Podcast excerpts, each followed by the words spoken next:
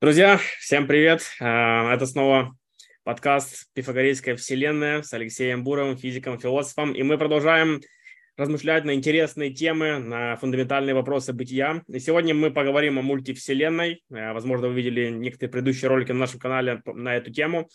И мы рассматривали их с позиции тонкой настройки. Сегодня мы поговорим больше в контексте пифагорейского аргумента. И вот что Алексей, как профессиональный исследователь этой темы, может сказать по этому поводу. Я думаю, будет интересно услышать в контексте вот эти все вопросы. И также услышать ваши вопросы. Пожалуйста, оставляйте их, если они есть в чате, в комментариях, и мы будем их рассматривать на этом или следующих подкастах. Алексей, здравствуйте, как ваши дела? Привет, Миш, все нормально, надеюсь, и у тебя тоже.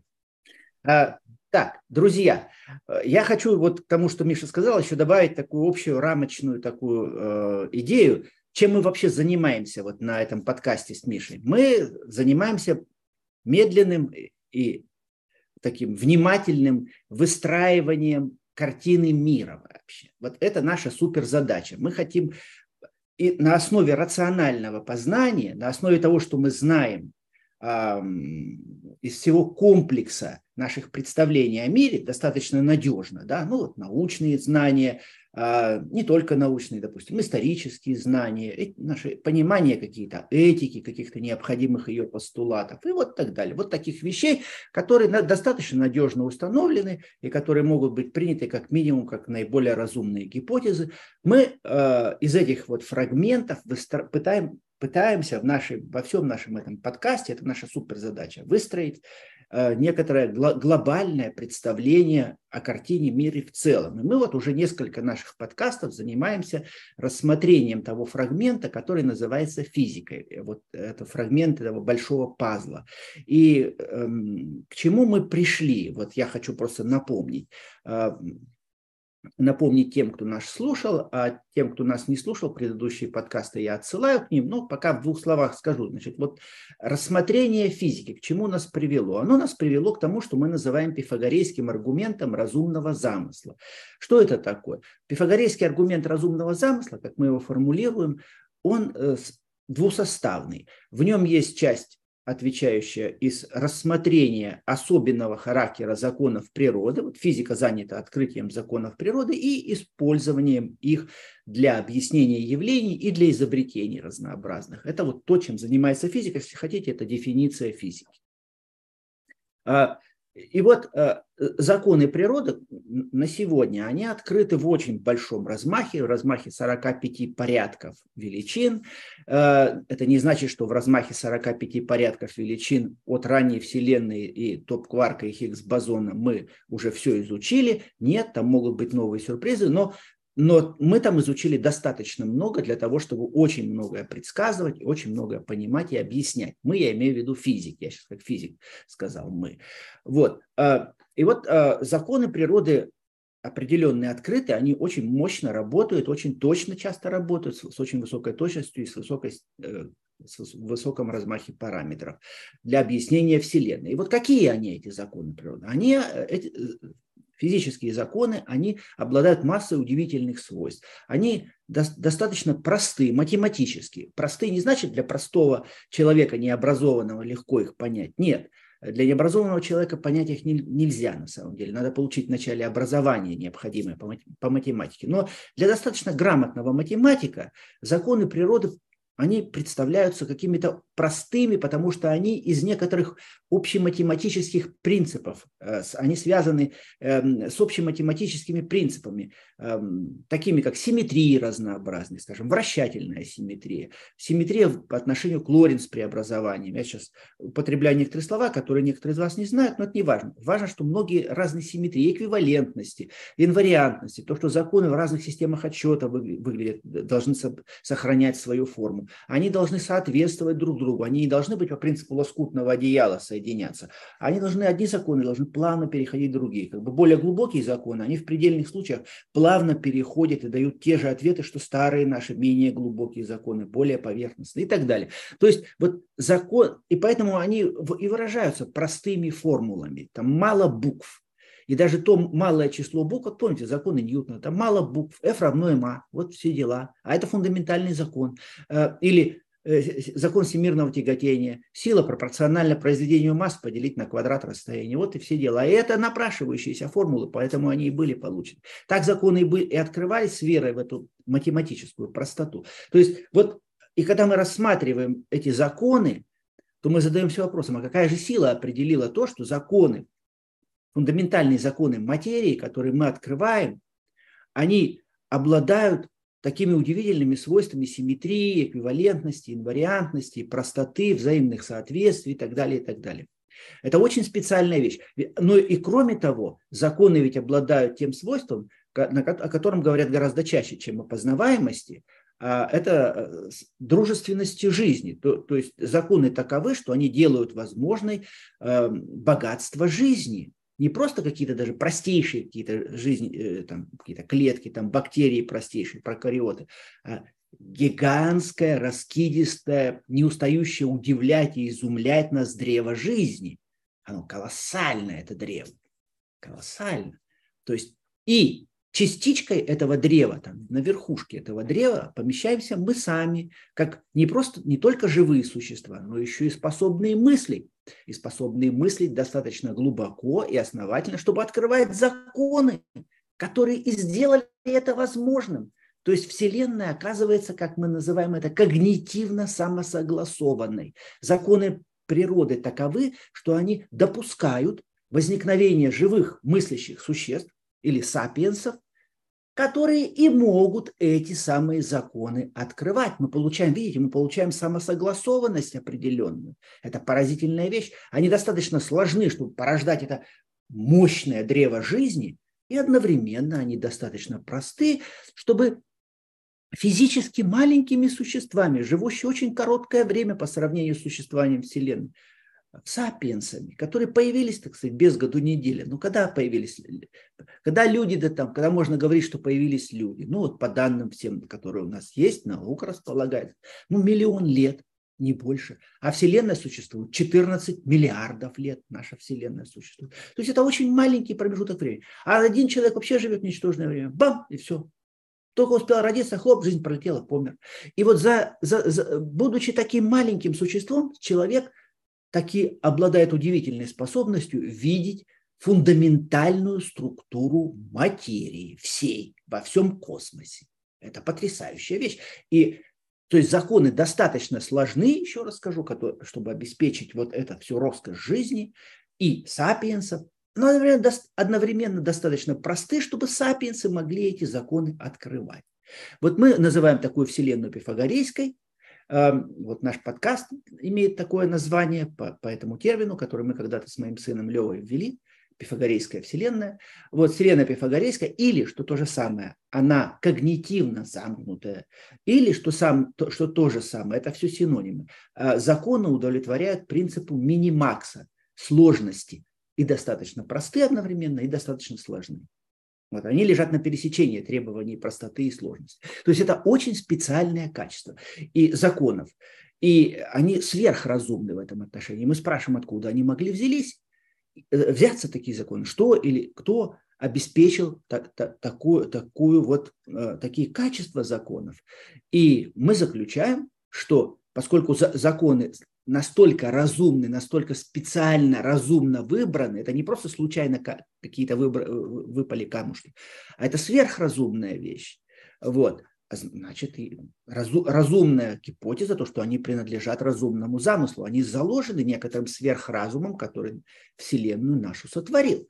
Мы приходим к аргументу разумного замысла. И это одна только линия эм, э, пифагорейского аргумента, а другая, которую мы называем объективной, она идет просто от того, что мы смотрим на законы и изумляемся их весьма и весьма специфическим качеством и задаемся вопросом, откуда они могли бы взяться. Вот так мы приходим к идее разумного замысла в пифагорейском аргументе. Но это еще не все, это только одна линия пифагорейского аргумента. А другая линия пифагорейского аргумента, она связана с тем, как каким образом вообще люди открывали эти законы, как, как это получилось, что люди открыли. И когда мы начинаем рассматривать историю открытия, историю физики, мы обнаруживаем, что теми, кого мы можем назвать отцами-основателями или основоположниками э, математической физики, так или иначе, все эти великие люди от Галилея скажем так, до Гейзенберга и Поля Дирака, они разделяли тот комплекс убеждений, который мы называем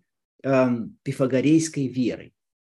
Э, и это, этот комплекс убеждений, э, это род христианского платонизма, так еще можно сказать. Э, насчет поля Дирака это уже надо говорить с оговорками, а вот от, от Галилея до Гейзенберга это так.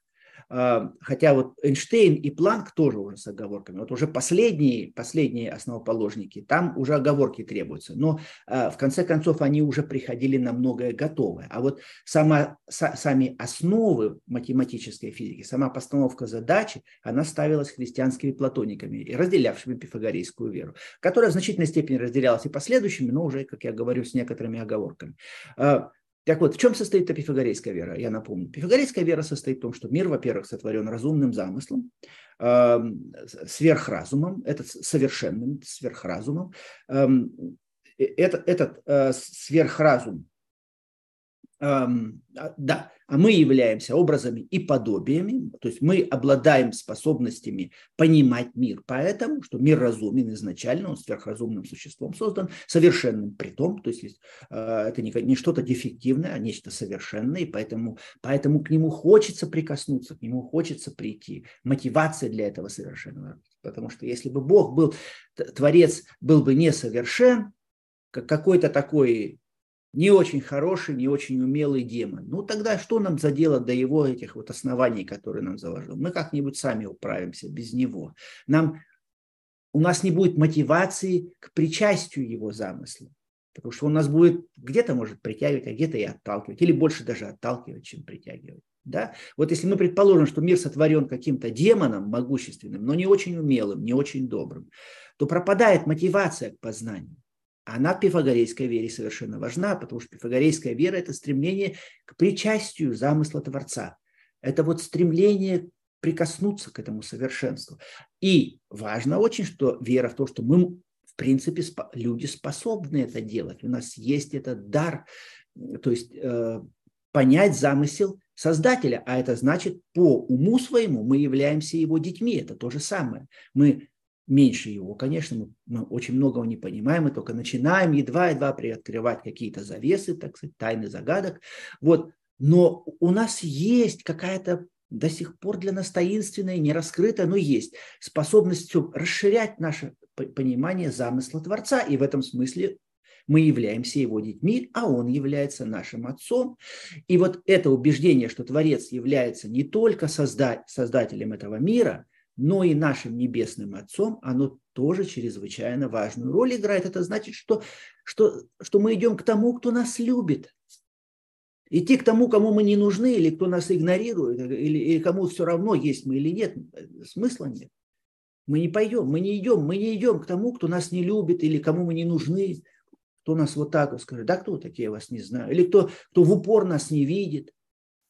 Это возражение к деизму, кстати, деизму поздних физиков, но мы к этому еще вернемся. Ну вот, а пифагорейская вера, она внутри христианства была, эм, где к Богу шли как к небесному Отцу и одновременно к сверхразуму. То есть это синтез Афин и Иерусалима, как это выражал замечательный философ Лев Шестов. Вот.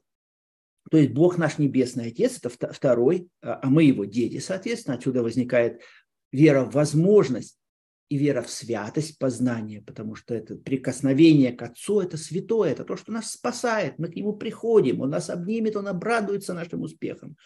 Он надеется на то, что мы будем расти, потому что всякому Отцу хочется, чтобы его дети возрастали в лучшем. Хорошему Отцу хочется всегда, а это совершенный Отец. И поэтому Он радуется всякому нашему успеху и будет очень долго прощать наши ошибки. Вот. Все в надежде, что мы все-таки сделаем шаг, потому что это любящий отец. Это все очень важные вещи. Они входили через христианство в эту пифагорейскую веру. Вот. Потом еще один важный пункт пифагорейской веры, что математика занимает очень важное место в божественном замысле. И, а это идет от восхищения красотой математических форм, которая идет еще от Пифагора. Поэтому пифагорейская вселенная. Что Бог математиком является еще. Он не только вот сверхразумен, что он нас любит и радует, и надеется, что мы будем постигать его замысел, а в этом замысле существенным образом содержится математика. Вот. И это математической интуиции и математической струнки, вот этой вот математической эстетической жилки в душе этих отцов эм, фундаментальной физики, э, математической физики, это все очень импонировало, потому что вот у некоторых людей, далеко не у всех, но у некоторых людей есть особый дар математики. Люди восхищаются этими красивыми узорами умозрительными, которые у математиков возникают. Они именно умозрительные. Математические структуры строятся а вот э, как бы внутренним взором они создаются. Об этом Платон еще очень хорошо писал. Так оно и было, а так и идет от Пифагора. Вот. То есть мир математичен где-то очень в существенной степени. Он не до 100% математичен, этого не требуется, но в значительной степени. А, и а материя это вообще почти математична, хотя тоже не требуется, чтобы совсем было. И поэтому вот открывая математические структуры в материи, мы приближаемся к Отцу, мы восхищаемся Его замыслом. Это вот все это пифагорейская вера. И пифагорейская вера ожидала, что мы на путях математики будем открывать основания, логика, математические основания этого мира, во всяком, как минимум материи. И эти ожидания оправдались в такой степени, в какой ни, ни Платон, ни Пифагору, ни Платону, ни Галилею, даже с Ньютоном и не снилось. Современная физика открыла такую, так, такую силу, так сказать, математических вот этих вот прозрений, такую правоту. Эта вера оправдалась так, как, может быть, не... мало еще какая. Вот, она просто плодами своими демонстрирует. Но раз вера оправдывается, ожидания веры оправдываются в гигантской степени, даже в больше, чем, чем это предполагалось ее основоположниками, значит, эта вера как минимум имеет все основания быть принятой как рабочая гипотеза. Принять ее, да, это, наверное, правильная вера. Не потому, что нам так хочется, а потому что она в гигантской степени оправдана своими результатами, своими ожиданиями. Вот. Это второй аргумент, э, вторая часть пифагорейского аргумента, который мы называем э, субъективным, субъективной ветки, ветвью пифагорейского аргумента. Но есть на самом деле еще один очень важный аспект этой субъективной ветки. То, что не просто пифагорейская вера эм, задавала возможность познания и э, надежду на возможность познания давала. И не только задавала некоторую высшую ценность или прямо даже, скажем, святость познания фундаментальных законов, как замыслы нашего Небесного Отца, но она еще давала некоторый намек на то, какими путями мы можем это идти какими путями. И такими путями и шли. То есть было, было некоторое, не то что инструкция к открытию законов природы, нет, конечно. Вот. Но было, были, было некоторое очень узко, как бы вот намек на некоторую очень узкую область как бы игры с математическими формулами, с математическими идеями. На, на, и в этом узком поле была надежда, что и найти отгадку, найти решение. И так оно и было. То есть некоторая математическая игра в аналогии. Вот я так скажу, я сейчас не могу идти туда далеко, есть замечательная книга Марка Штайнера на этот счет, кстати сказать. Марк Штайнер, Стейнер, uh, Applicability of Mathematics – Э, as a philosophical problem. К сожалению, она на русский язык не переведена, она есть на английский, но если кто-то бы ее перевел на русский, это было бы замечательно. Вот там он просто показывает, каким образом в истории физики открытие за открытием делалось на путях поиска математических аналогий своего рода игры в бисер, если угодно. Вот эта игра в бисер не то, что по каким-то жестким правилам, а вот по правилам каким-то достаточно мягким, но вместе с тем и достаточно узким для того, чтобы можно было как бы примерно было понятно, куда двигаться. И вот это еще сдавалось пифагорейская вера. Это не, не формальный такой аргумент, но очень важный. Так работал. Стратегию, пифагорейская стратегия еще, еще можно говорить. Есть пифагорейская вера, и вот внутри пифагорейской веры есть такая штука, как пифагорейская стратегия. Пифагорейская стратегия – это термин Марка Штайнера, Стейнера. Вот, то есть вот отсюда, от этого всего произрастает наш пифагорейский аргумент, из этих двух или трех, даже если угодно, а, ветвей, возникает наш пифагорейский аргумент разумного замысла. То есть это очень мощная, как разумная гипотеза. Вот, а теперь какие, собственно говоря, а, возражения тут. И вот теперь мы подходим, вот э, я, я должен был сделать это все предисловие и напомнить как бы вот наш подход к этому делу, как, как мы обращаемся с, с этим элементом физики, как мы его встраиваем в эту общую картину. Вот. А теперь, ну, переходим к возражению. Мультиверс это будет одно из возражений. Ну, может быть, перед мультиверсом я еще одно даже возражение приведу. А, есть скептическое возражение, а, которое может быть совсем старое, оно еще из античности идет. Ну, оно звучит очень просто.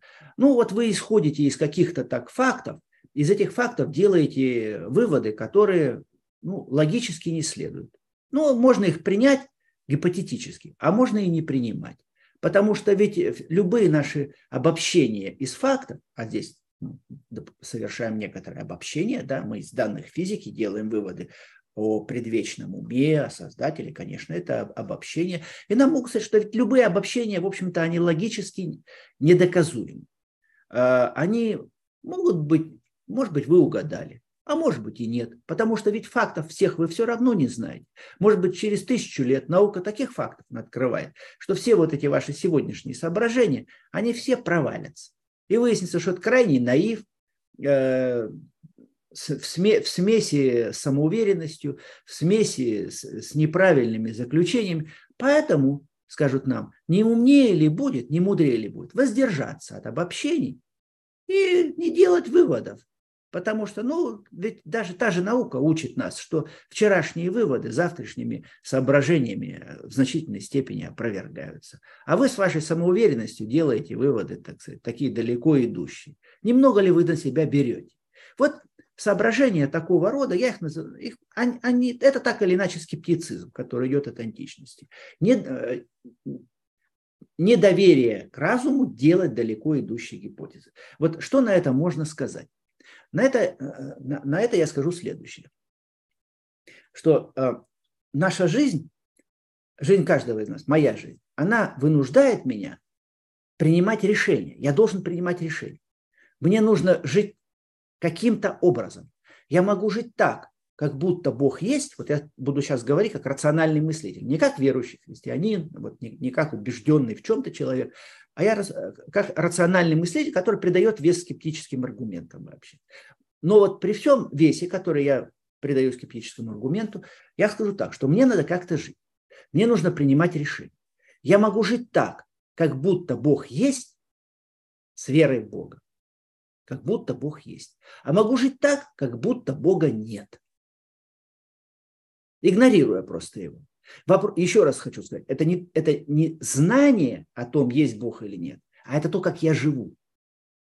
И есть только два варианта, друзья. Жить либо так, как будто Бог есть, либо так, как будто его нет. Все. Никакого третьего тут пути скептического, агностического нету. И эти вот скептики и агностики, которые говорят, а мы вот воздерживаемся от суждения.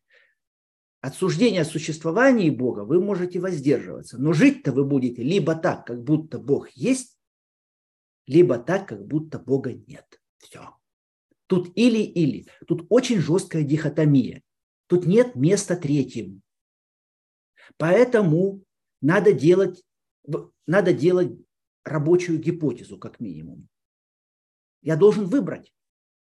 А выбор мне, ну, по, по, поэтому я не могу здесь воздержаться. Вот от этого выбора я воздержаться не могу. Если, если я думаю, что я воздержался, то я, скорее всего, э, то, то я все равно буду жить либо так, либо эдак. Что бы я ни говорил о знании, о скепсисе, о достоверности, две пути, два пути только есть. И я не могу остаться на перекрестке, потому что каждый день я куда-то иду. Я куда-то иду. И у меня внутренний мир мой такой.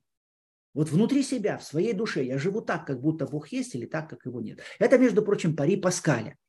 Паскали говорил об этом, что э, вот у вас только два варианта. Вот то, что тут дихотомия, это было открыто Паскалем. Джордан Питерсон, известный э, философ, э, public intellectual, э, воспользовался и популяризировал этот э, вывод Паскаля. Когда его спрашивали э, на его выступлениях, верит, верит ли он в Бога, он отвечал именно по-паскалевски. «Я живу так, как будто Бог есть». Я не знаю, что такое верить в Бога, сказал, но я живу так, как будто Бог есть. Вот я бы сказал, что вот, ну вот это есть, и, это мы можем и назвать верой в Бога. Или, если угодно, рабочей гипотезой. Но гипотеза, по которой мы живем. Вот рабочие гипотезы в физике, это что такое? Это такие, не просто какие-то гипотезы, которые мы допускаем. Ну, может быть, там есть какие-то еще частицы. Может быть, Хиггс-бозон не один, но 25 Хиггс-бозонов. Нет, рабо, рабочая гипотеза – это такая гипотеза, на основании которой мы строим эксперименты по ее проверке. Мы запрашиваем деньги а, от налогоплательщиков, ну, понятное дело, через правительственные органы, через, через Конгресс в Соединенных Штатах, через парламенты э, в западных, в европейских странах. Э, под эту гипотезу. То есть мы вкладываемся в нее, мы вкладываем свои жизни, мы вкладываем народные деньги э, на проверку именно этой гипотезы. Мы вкладываемся в нее. Вот. Э, это рабочая гипотеза. Это не просто так, что мы там допускаем. Мало ли, что я могу там допустить. А живу, трачу деньги, трачу свои силы, трачу свою жизнь на эту гипотезу, живу как по ней, как будто она есть, до тех пор, пока она не опровергнута. Если она будет опровергнута, то я должен буду скорректировать свои установки и жить как-то иначе в каких-то отношениях. Вот это очень важный момент. Поэтому агностический, скептический аргумент опровергается вот таким образом. Вот таким образом. Я буду жить либо так, как будто Бог есть, либо так, как будто его нет. Все. Третьего не дано терциум нон датум. Да? Вот это очень важный момент. Поэтому я должен принять и, а дальше на основании всего вот тех знаний, опять-таки, о физике, которые мы знаем, вот объективный, субъективный пифагорейский аргумент от, от самого характера законов и от пифагорейской веры, и от стратегии также физического познания, я делаю гипотезу наиболее разумную, которая мне представляется, что следовательно есть Создатель, который нам является Небесным Отцом. Следует, пифагорейская вера оправдана своими результатами, своими плодами, и я ее принимаю как рабочую гипотезу. Вот. Поэтому скептический аргумент не проходит. Да? Мы с вами обсудили сейчас скептический аргумент. Почему он не проходит? Ну ладно. А теперь он говорит, ну ладно, скептический аргумент не проходит. Но, но может быть, помимо того, что вот гипотезы то, что есть создатель, может быть, есть другие объяснения особенного характера закона. Вот предположим, и вот тут мультиверс выплывает, так сказать. Эм, предположим, говорят, что есть вообще все возможные вселенные, какие угодно. Вот. Некоторые говорят, только математические вселенные, как Макс Тегмар. Только математические вселенные существуют, но все равно любые, вот любые вселенные, какие бы вы уравнения там не написали математические, есть, лишь бы они были только не противоречивыми. Э, есть где-нибудь, так условно, где, где, где-нибудь, эм, какая-то вселенная, которая этим законом удовлетворяет. Просто наша Вселенная, одна из них, нам так повезло тут, тут оказаться. А, ну и при этом еще добавляют обычно то, что называется слабым антропным принципом, что а, наблюдаются только те вселенные, в которых законы дружественных жизней. Если законы недружественных жизней во вселенной, вот бесконечный ансамбль вселенной или очень большой, неважно, если законы там недружественных жизней, то там никакие наблюдатели не возникают, там нет сапиенсов, невозможно, некому и спрашивать о том, почему, э, почему Вселенная такая. А почему Вселенная такая, спрашивают только там, где она уже вот такая. Это просто предпосылка необходима. И получается тогда, что вероятность наблюдения э, Вселенной с живыми разумными существами равна единице. В этом мультиверс гигантский, бесконечный, как бы с точки зрения хода трансцендентного ума, так сказать, там подавляющее большинство вселенных не способных к жизни, это просто какой-то космический мусор, вот, или даже не космический, а трансцендентный какой-то мусор. Вот. А, а, а с точки зрения сапиенсов, возникающих, разумных живых существ, наблюдаются только те вселенные, в которых сапиенсы возможны. И поэтому вероятность наблюдения вселенной э, с живыми э, мыслящими существами этими живыми мыслящими существами, это такая вероятность оказывается единицей. И вот вам и объяснение. Это слабый антропный принцип плюс мультиверс. Здесь то и другое требуется. Слабый антропный принцип, он выглядит на, на уровне тавтологии даже какой-то. Наблюдается только то, что можно наблюдать. Ну, окей. Масло масляное, да, то есть это даже не предпосылка какая-то, это просто логическая тавтология. А, а предпосылкой и гипотезой как бы или, или верованием здесь является вот э, допущение этого бесконечного мультиверса. И что? И в самом ли деле проходит ли так, такая гипотеза вот на рациональном уровне? Можем ли мы с помощью такой гипотезы раз, разумно объяснить, э, согласуется ли она э, с, с тем особенным характером физических законов, которые есть. Не только с возможностью существования живых и достаточно мыслящих существ, которые могут задать вопрос, а почему Вселенная такая. Но и со всем характером физических законов, с их потрясающей космической познаваемостью, нет, не согласуется, не согласуется. То есть космической познаваемости мы ожидать в таком законах мы ожидать не можем. Мы можем вот ожидать только лишь ми- минимальных этих сапиенсов, минимальную сапиентность, таких существ, которые будут способны задать этот вопрос, почему Вселенная такая, а не другая. Но открыть законы в таком размахе и с такой точностью, открываемость, самооткрываемость закон мы ожидать не можем. Здесь уже вот, этот, вот эта вот тавтология, которая по, слабого антропного принципа по отношению к жизни и минимальной способности мыслить работает. По отношению к познаваемости законов такая тавтология не работает. Потому что вот в этом бесконечном ансамбле вселенных, которые допускают возникновение, уже я беру подсистему, да, вот давайте мы в этом э, ансамбле всех вселенных выбираем теперь только ту подсистему, где возникают, э, где возникают живые разумные существа. Только эти теперь рассматриваем, подсистему. И внутри этой подсистемы мы спрашиваем, а вот эти живые разумные существа, многие ли из них обнаружат э, космическую познаваемость законов? Пифагорейность Вселенной. Многие ли из них обнаружат пифаг... свою Вселенную пифагорейской, когнитивно-самосогласованной. Э, что законы принадлежат минимаксу сложности. Да, это все то же самое. Вот ответ, что вот вероятность этого будет ноль вероятность этого будет ноль. То есть подавляющее большинство законов будут какими-то слишком сложными. Ну, потому что простые законы, удовлетворяющие математическим принципам, в этом бесконечном множестве законов, которые только жизнь гарантирует, но не более. Жизнь и минимальную, минимальную мыслительную способность, но не более. Они не гарантируют никак а, познаваемость, вот такую космическую познаваемость с потрясающей точностью. Поэтому этого и не будет. Потому что подавляющее большинство законов будут, ну, слишком сложными, потому что вы берете, вы зачерпнули воду из лужи, и в этой, в этой воде, зачерпнутой вами из какой-то лужи, там будет очень много вся, всяческой грязи. Это не будет кристальной чистоты вода. А познаваемость законов требует именно кристальной чистоты некоторые. Законов. Ну, с точно, за, законы вот на сегодня, они известны, там наилучшие из них, квантовая электродинамика, общая теория относительности. Они работают с точностью до 12 десятичных знаков.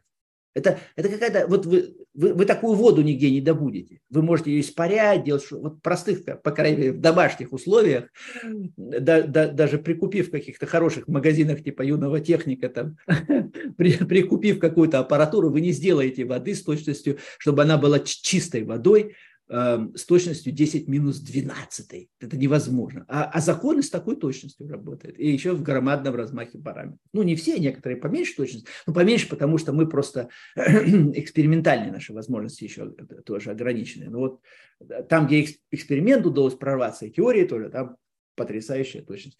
То есть законы, которые наблюдались бы в этом мультиверсе этими сапиенсами, да, я сейчас иду навстречу, навстречу, я беру, принимаю их, так сказать, э, этих мультиверсников, я принимаю гипотезу, мультиверс, так сказать, какой-то бесконечный, все. Вот. А законы там будут непознаваемы. Вот и все. То есть э, проваливается. Но я могу дальше еще и расширить. Это как бы только на, на, на основе физики. На самом деле, э, вот это мультиверсо-антропный принцип, из них, если мы их примем, то какой вывод мы из них можем сделать? Что, каких случаях, эм, какой, какова будет типичная ситуация в этой мультивселенной, в этом подпространстве мультивселенных, которые, э, вселенных, которые наблюдаются изнутри. Типичная ситуация будет простейшей ситуацией, эм, простейшей, то есть там будет обеспечен минимум эм, минимум вот этой возможности наблюдаемости. А минимум этот хорошо уже установлен, на самом деле, о нем многие говорят, в том числе и мультиверсники, которые честно мыслят, они говорят, да, тут есть проблема. Минимум это так называемый Больцман Брейн. То есть э, даже Вселенной на самом деле там никакой особенной не будет, а минимальные условия вот такой вот наблюдаемости – это спонтанное возникновение не, не целой вселенной с этим всем богатством, роскошью жизни, там, познаваемостью. Не-не-не, это слишком много всего. Это, это крайне редко все, это очень избыточно. А простейшее это возникает всего лишь как какой-то минимальный мозг, который почему-то генерирует какое-то сознание, и которое сознание задает вопрос, откуда оно взялось и почему оно такое есть. Все. Но этот минимальный мозг – это гораздо более простая штуковина, чем Вселенная, в которой есть огромное количество умов, которые достигают там, мозгов и умов, которые достигают гораздо больше, чем просто, так сказать, по-простецки спрашивать, откуда все взялось. И все. И, и, и на этом останавливаться. Вот. Поэтому здесь мы говорим, что тогда на самом деле должен быть Больцман Брейн, и при том Больцман Брейн, это Больцмановский мозг, при том этот Больцмановский мозг, он еще и должен доходить до каких-то очень простых вещей. Он не должен видеть всей этой роскоши жизни, например. Она уже избыточна. Почему мы видим не просто ми- минимальную какую-то жизнь, свою, например, и там бактерии, которые для нас необходимы, а мы видим там гигант, гигантское разнообразие, великое разнообразие жизни. Мы видим, опять-таки, познание законов. Мы видим, дальше я уже пойду, ведь человечество порождает культуру богатую, художественное творчество, живопись, музыка, философия, наука. Вот это всего же, этого же всего много. В Больцман Брейне этого бы не было ничего. Оно-то ведь тоже откуда-то берется. Вселенная это наша, она содержит еще и наши плоды нашего творчества вдобавок ко всему. И это же не просто какой-то примитивный там Больцман Брейн, который только вот типа Дека, Декартова когита эргосум, и там больше ничего не найдешь, так сказать. Гораздо больше, чем когита эргосум, гораздо больше, чем вопрос, откуда мы взялись. Вот. Поэтому вот это, и это мы называем аргументом избыточности. То есть Вселенная наша, она много больше, чем то, что мы ожидали бы на основе гипотезы мультиверса и антропного принципа. И этим она опровергается. И одним из аргументов избыточности является познаваемость законов. Вот, вот, вот поэтому, поэтому их, их математическая простота объективна и способность нашего ума их открывать. Вот. Вот таким образом можно опровергнуть Э, гипотезу мультиверса. Ну, э, гипотезу мультиверса, она по-разному выставляется. Э, вот то, что сейчас я рассматривал, это иногда называется такой полный мультиверс, по-английски full-blown мультиверс, который объясняет все. Ну и некоторые могут сказать, ну действительно в этом full-blown мультиверсе, в котором есть все, что угодно, ведь там есть все, там, там в том числе где-то ведь есть же и вселенные, которые которые будут вот такие с особенными законами пифагорейскими. Пифагорейская вселенная тоже где-то будет full blown в этом полном мультиверсе. Ну вот мы там просто по случайности оказались. Не, не, нельзя ли это принять как объяснение? Нет, и, и, и так тоже рассуждать нельзя. Здесь уже в, вот в таком объяснении уже в кавычках уже содержится логическая ошибка. И вот сейчас я о ней скажу, об этой логической ошибке. Да, значит, еще раз. Мы э, на эти все вероятности не обращаем внимания, сколь бы маленькие вероятности ни были обнаружить пифагорейскую вселенную, настоящую, не, не, не как галлюцинацию больцмановского мозга, а настоящую пифагорейскую вселенную, вот внутри этого э, бесконечного ансамбля э, вселенных, эм, она, вероятность это маленькая, пусть даже она, так сказать, приближается, там, стремится к нулю, но, эм, но ведь она где-то там есть, там же есть все, и это тоже и э, ну, вот мы там и оказались, да. Э, если есть лотерейная лотерея, в которой э, выигр, вы, выигрыш сколь угодно мало, но кто-то выигрывает, и обязательно все, каждый билет кому-то достался, да, кто-то получил каждый билет в этой лотерее, то кто-то выиграл. Ну вот мы и выиграли, вот вам объяснение. Вот. вот я хочу сказать, что это объяснение содержит логическую ошибку. Э, и сейчас я на этой логической ошибке остановлюсь. Я скажу, как физика, вот давайте я вот с чего начну, для того, чтобы пояснить, в чем состоит логическая ошибка. Как физика вообще проверяет свои гипотезы? Вот есть какая-то физическая теория, например, которая говорит а, о том, что, а, ну вот скажем, Хиггс-бозон невозможен. Нету Хиггс-бозона. Не существует никак. Вот. А, а Хиггс-бозон обнаруживается. Его находят. А вот было две теории. Одна говорила, что Хиггс-бозон где-то должен быть, а другая теория говорила, что его нету нигде, не существует. Это ложно, это, это, это, это, это так сказать, плод, плод ложной фантазии, это ложная гипотеза. Хиггс-бозон нашли, обнаружили. Можно ли сказать, что, пер, что та гипотеза, которая говорила о несуществовании Хиггс-бозона, что эта гипотеза опровергнута? Конечно, физика так и действует. Она опровергнута. Она говорила, что нечто не существует, а оно найдено, значит, эта гипотеза опровергнута. Хорошо. Теперь немножко более, чуть-чуть посложнее вариант.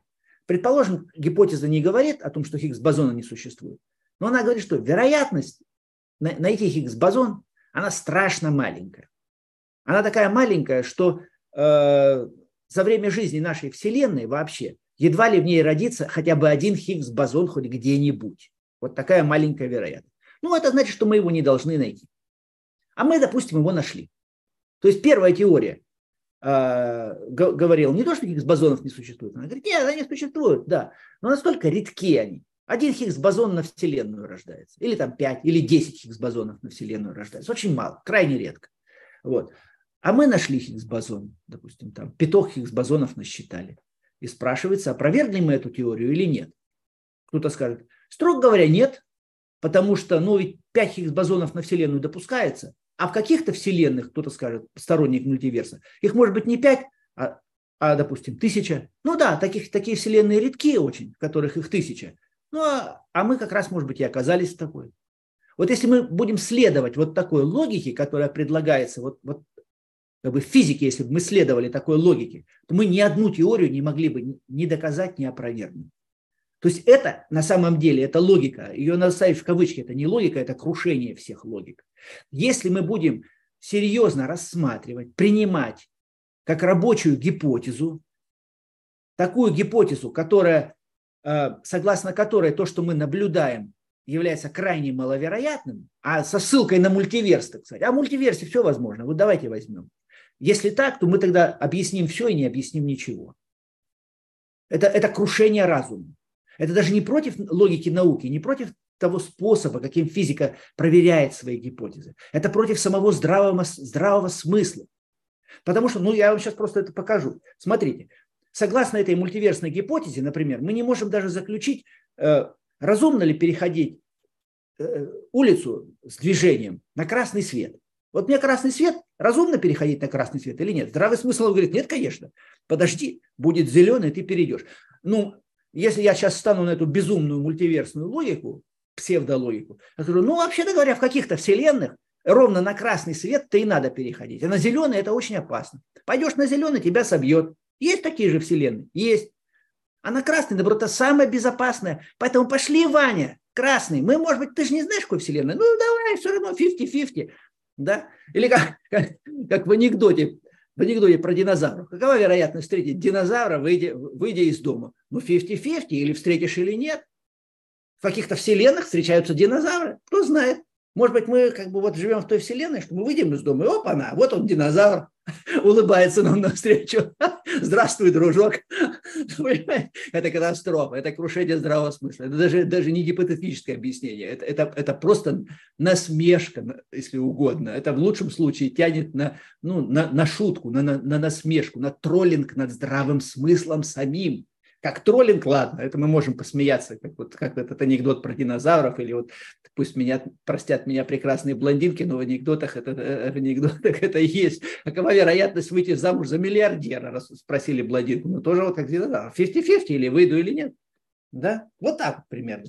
То есть это вот такой способ объяснения, это уже просто ни в какие ворота не лезет это, это, это, это уже надругательство, я еще раз скажу, над здравым смыслом. Это, это, это какой-то злой троллинг. Ну или, может быть, не злой, может быть, шутка. В качестве шутки, ладно, окей, пусть, пусть будет. Но серьезно как бы подавать такую вещь, еще настаивать на ней, что, может быть, принять.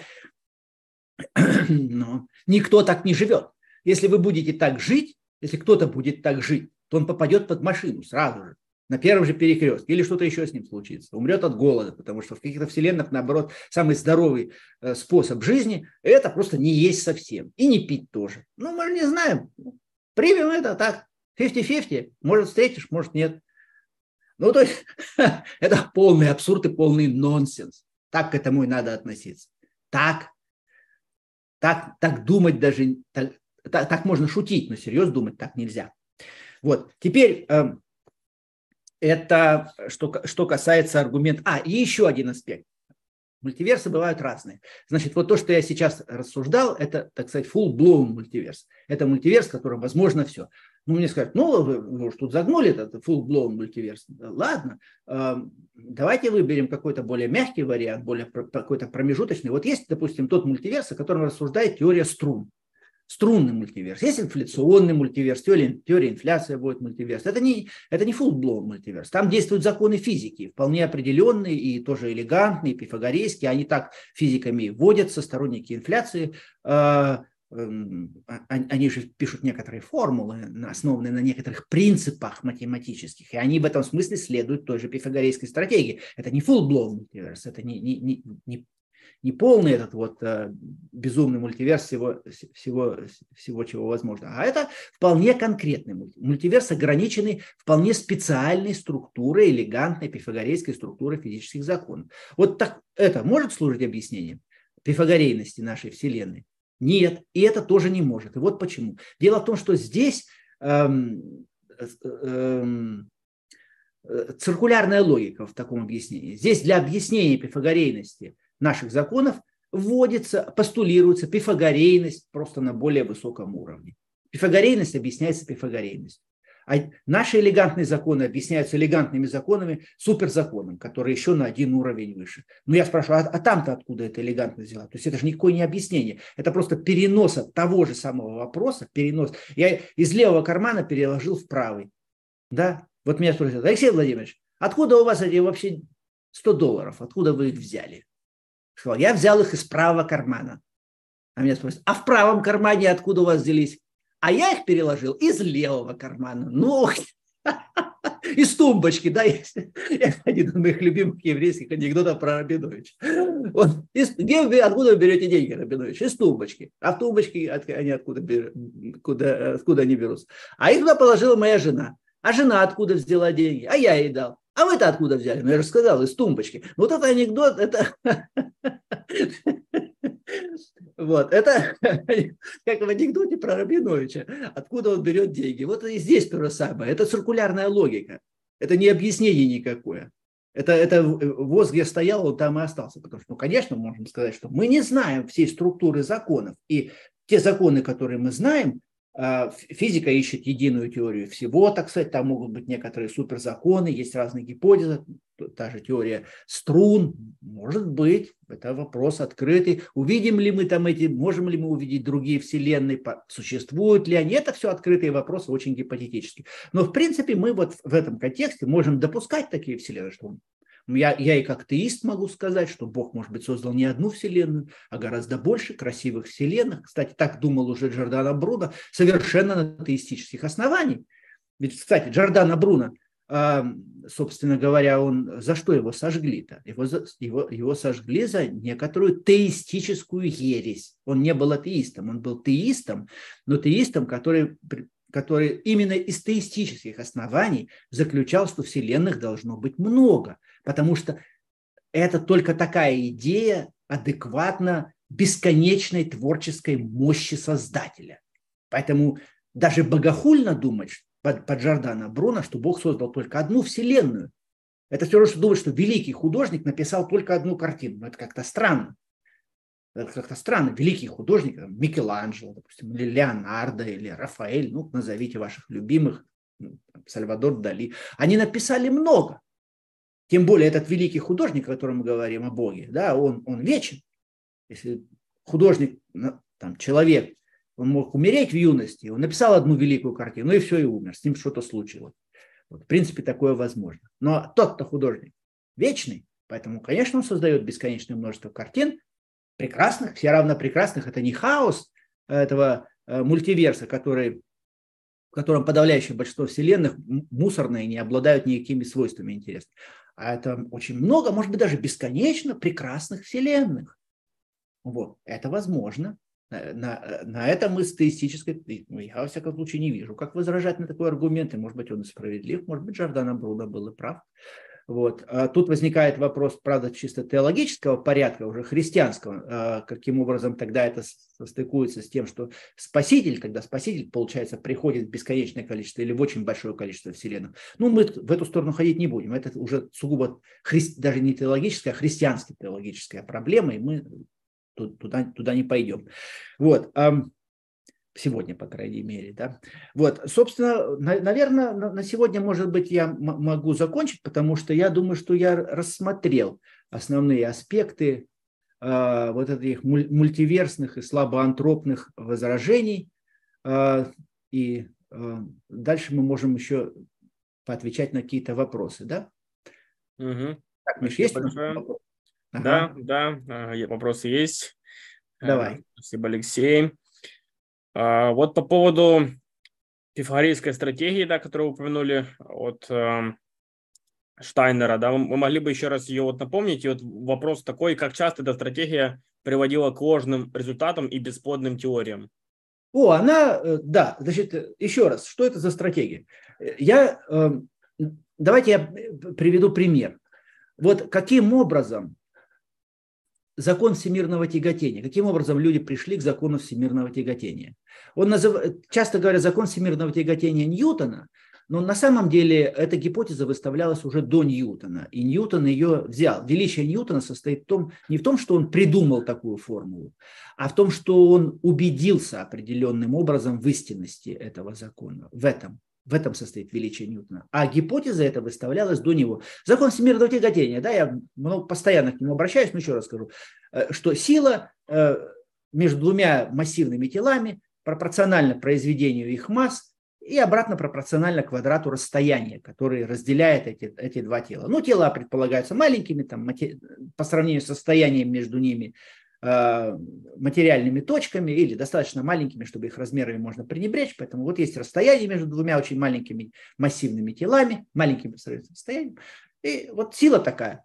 Вот. Э, как, как, откуда вообще эта идея о том, что сила, вот она э, есть, и что она вот обратно пропорционально квадрату расстояния, да, то, что она пропорциональна массам, ну, это как, как представляется достаточно интуитивно очевидным. Ну, чем больше тела, тем больше от него должна быть и сила. Да? Но поскольку тело два, то сила и симметрична, сила, сила должна симметрично выражаться по отношению к массам. Должно быть просто произведение масс. Ну, это достаточно как бы напрашивающийся, это такой почти очевидная гипотеза. А вот почему именно квадрат расстояния, а не куб, скажем, или не первая степень? Ведь даже Почему не первая степень? Почему не произведение масс поделить на r? Да? Откуда это взяли? Почему r квадрат, квадрат расстояния? Вот э, был такой э, натурфилософ, э, французский священник, э, который, который по латыни его имя пишется Булиардис, а по-французски произносится Буйо. Ну, во французском языке звуков обычно много меньше, чем букв. Такой очень забавный язык. Вот буйо а, или булиардис – это одно и то же имя.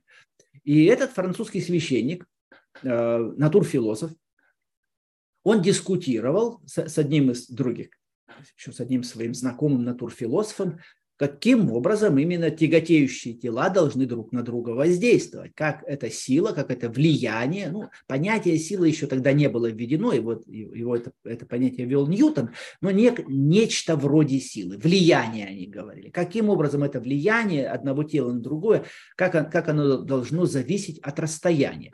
И вот этот собеседник Буйо исходя из идеи предельной простоты, он говорит, ну, просто обратно пропорционально расстоянию, наверное, что еще проще может быть. Вот люди как-то верили как бы вот эту простоту. А Буйо ему отвечал, знаете, э, а я бы предположил, что все-таки как квадрат расстояния, потому что, ну, вот вообще э, как бы многие вещи ведут себя как единица на квадрат расстояния. Вот пламя свечи, э, если у меня горит свеча, то освещенность письма, которое я читаю в свете этой свечи, она будет падать именно с квадратом расстояния. Если я уйду от свечи в два раза дальше, чем я был, то мне нужно в четверо больше свечей, чтобы иметь ту же самую освещенность письма.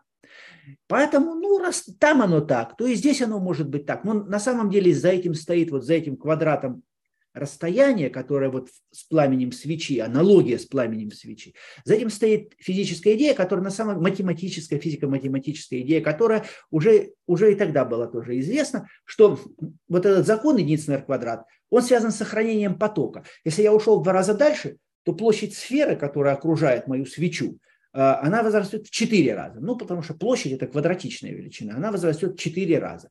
Ну, и поэтому, а, а если поток сохраняется, а поток света первом приближении сохраняется, то поэтому и отсюда возникает единственный R-квадрат. Ну и Буйо интуитивно ожидал сохранения потока. То есть ожидание какого-то сохранения, каких-то аналогий, каких-то сохранений. Вот. И отталкиваясь отсюда, конечно, никакое не доказательство. Ну вот, а мы вот, нам ведь надо что-то предположить. Ну вот предположим так. Предположим, что это аналогия, что поток сохраняется и там, и что это влияние э, тяготеющих, тяготеющих тел друг на друга, оно также ведет себя как пламя свечи. Вот так люди думали. Это не есть логика. Это есть, если угодно, игра в аналогии, это вера в простоту законов, но в простоту математическую сохраняется поток. Это простой принцип. Сохраняется поток света, сохраняется поток силы гравитационной. В этом смысле просто. Принцип один. Если поток, если скажу, скажу, сохраняется поток, это значит сразу я искажу единицы на r квадрат. Для математика это совершенно очевидно. Вот. Но, но сохраняется тут какой-то поток, или именно такой поток, может какой-то другой сохраняется. Кто это мог знать? Никто. И гипотеза вытекает из идеи математической простоты, проектируемой, как предполагаемой, гипотетической. Вот. И Ньютон на самом деле, Ньютону было это известно, и Гуку это было известно. Гук, может быть, не читал Буйо, Гук потом спорил, что это он придумал эту гипотезу. А не важно, кто ее придумал. Гук, Буйо или кто-то еще, она возникала, в общем, как, как бы она витала в воздухе, эта идея. Вот, вот таким образом, как я пытался это сейчас показать, она витала. И э, Ньютон никогда не говорил, что это, что это он придумал эту гипотезу. Не, он говорил, я ее взял от Буйо. Ну, он, может быть, взял ее от Буйо позже, чем он взял это от Гука, но это не важно. Важно то, что он ее проверил и построил небесную механику и убедился, что законы Кеплера выводятся именно с этой гипотезы. И так, таким образом он показал, что это не просто какая-то квазиуна фантазия, а что из этой гипотезы вытекают хорошо проверенные уже какие-то общ, более общего порядка факты э, теоретического теоретические факты, это вот три закона Кеплера. Он вывел три закона Кеплера. Ньютон вообще не имел дела ни с какими наблюдениями небесных тел.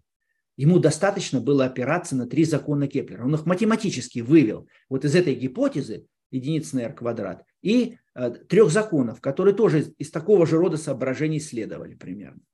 Вот. вот так это работает. Теперь так, так, так на, на этом примере, и на самом деле все открытия, великие физические открытия, они на этих путях строились. Вот скажу теперь другой пример. Общая теория относительности Эйнштейна. Она построена на пяти примерно принципов общего порядка математических. Все. Пять, пять принципов. Я сейчас не буду их называть, чтобы вас не пугать. Вот. Но пять принципов, совершенно на словах их можно сформулировать. Из этих пяти принципов просто чисто даже математически все строится. То есть вообще это творение чистого разума, если угодно. Это пифагорейская стратегия в общей теории относительности. Вот. Специальная теория относительности, квантовая механика, квантовая физика, они все строились вот так. Все, все великие открытия физики делались на путях пифагорейской стратегии. Означает ли это, что эта стратегия всегда давала однозначно правильный ответ? Нет, нет, нет.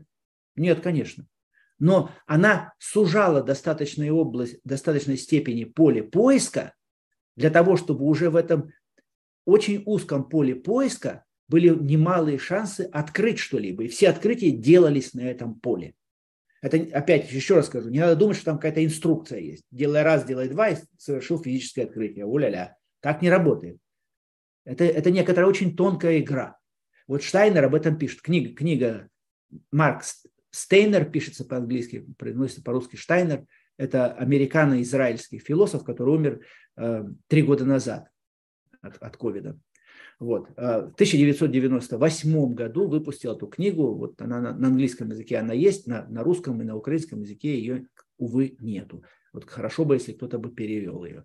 Вот она называется uh, Applicability of Mathematics as a Philosophical Problem. Она идет по стопам знаменитого эссе Юджина Вигнера, который о том же самом писал. И эссе Юджина Вигнера, оно переведено на русский язык, правда, не очень хорошо в советское время, но э, это, это, эссе называется по-английски Unreasonable Effectiveness of Mathematics in Natural Science. Э, непостижимая, по-русски переводится непостижимая эффективность математики в естествознании. Вот. Марк Штайнер взял за основу это эссе Вигнера как, как загадку философскую, философский вызов и э, написал великолепную книгу, которая, можно сказать, что развитие идей Юджина Вигнера. А у нас с моим другом, кстати, Алексеем Цвеликом через несколько месяцев выйдет статья на эту тему в журнале «Идеи и идеалы». Ну, кто, те, кто следят за моим фейсбуком, там, через несколько месяцев, когда эта статья появится, она так и будет называться «Пифагорейская стратегия физики», вот это на русском языке эта статья выйдет через несколько месяцев еще раз на Сибирском философском журнале, который называется «Идеи и идеалы». Так что подождите три месяца и почитайте пифагорейской стратегии в деталях, друзья. Здорово. Обязательно публикуем ссылку на эту статью, как она выйдет. А, Итак, вот еще вопрос возражения. А, в ответ на, на то, что говорите, что если бы законы были сложны, их бы не обнаружили, то тут утверждают, что на самом деле сложные законы познаются в приближении, поэтому их бы в конечном итоге все обнаружили. И более того, мы не знаем про все законы, мы же их не открыли, поэтому мы не знаем, а, есть ли какие-то законы сложные, которые мы, может быть, впоследствии откроем, и тогда поймем, что а, не все законы элегантны. Да. Вот а, тут сразу много всего. А, во-первых, те законы, которые открывались, они открывались всегда как бы каждое новое открытие было на ступеньку как бы, преодоления каких-то трудностей, которые были все, все более и более трудные, все более и более сложные законы открывались. Математически они по-прежнему оставались просты в том смысле, что они задавались и задаются физические законы какими-то математическими принципами, теми или иными симметриями. И они подсказываются всегда предыдущими законами. Вот, например, специальная теория относительности, как она была открыта? Она была открыта, отталкиваясь от уравнений Максвелла на самом деле. Уравнением Максвелла они вывели к преобразованиям Лоренца как к своей группе симметрий. Таким образом, специальная теория относительности, на самом деле, все ее формулы были написаны Анри Пуанкаре. Анри Пуанкаре просто рассмотрел уравнение Максвелла. Максвелл ничего не знал о, э, о теории относительности, о, о преобразованиях Лоренца, но он написал такие уравнения, которые неизвестным для Максвелла образом содержали в себе группу симметрии Лоренца, которая была открыта и описана а, математически Анри Пуанкаре в 1902-1904 годах. А Эйнштейн некоторую там вишенку на торте потом положил туда. Вот, ну, а, а, в своей статье 1905 года. Ну, мы можем сказать, что это вот там несколько людей ее создали, но они все отталкивались при создании специальной теории относительности от математического анализа уравнений Максвелла. То есть одни уравнения, старые, они дают подсказку некоторым уравнениям новым. Квантовая механика, она создавалась тоже на определенных подсказках в игре математических аналогий. Это не просто так люди от балды пишут какие-то новые формулы, а давайте потом проверим, вдруг они работают. Так никогда не делается, потому что от балды вы можете написать все, что угодно. У вас, вы находитесь в саду, где, где вас окружает бесконечное количество троп, и если вы не будете отталкиваться от некоторых аналогий и подсказок от предыдущих законов, то вы законы следующего уровня не откроете. Они и так, во всяком случае, никогда не открывались. Если кто-то скажет, что я, находясь в саду бесконечного числа тропок, имею шанс найти правильный, я скажу, что это аргумент такого же сорта, как я, как, как, как, как я могу выйти из дома и встретить динозавра. Это вот такого же рода аргумент, такого же рода бессмыслица. И так физика никогда не совершала своих открытий. Всегда новые открытия в физике совершались отчасти по подсказке эксперимента, вот, а отчасти, отчасти в очень сильной степени по подсказке старых теорий, уже известных. Новые теории должны очень хорошей степени согласовываться со старыми, они должны содержать старыми, старые теории как свой предел. Это принцип соответствия, который играл всегда гигантскую роль, важнейшую роль в физических открытиях. Это одна из сторон вот той самой элегантности. Все законы, которые открывались, все, они были в разнообразной степени элегантны, согласованы, согласованы со старыми теориями и так далее. Если кто-то думает, что законы можно открывать от балды, пусть откроет. Такого еще никогда не было. Может, он и динозавра встретит, когда выйдет из дома. Поговорить с ним динозавра встретил, да кто-то уж, наверное, человеческим языком будет разговаривать. Все, что угодно тогда может быть. Понимаете, можно выдумывать все, что угодно. Но если мы обратимся к истории физики, то мы увидим, что при всех этих элегантностях, симметриях, соответствиях, при всех этих подсказках старыми теориями, новые открытия делались через гениями, величайшими гениями на путях вот, вот этих вот, тем не менее с исключительным предельным напряжением сил. То есть законы вот при всех своих симметриях, элегантностях, они, тем не менее, открывались гениями на, на путях исключительного напряжения сил, поэтому все открытия делались еще достаточно молодыми людьми. Если мы посмотрим, все великие открытия физики делались достаточно молодыми людьми до 40 лет. Потому что энергия требуется бешеная для этого. У людей в возрасте на философию еще на философию энергии хватает. А вот на такие математические прорывы Уже ее нет, потому что здесь нужно просто дойти до белого коленя некоторого, которое уже несовместимо даже с возрастом, с гормональным, гормональными возможностями человека. Бешеная энергия требуется.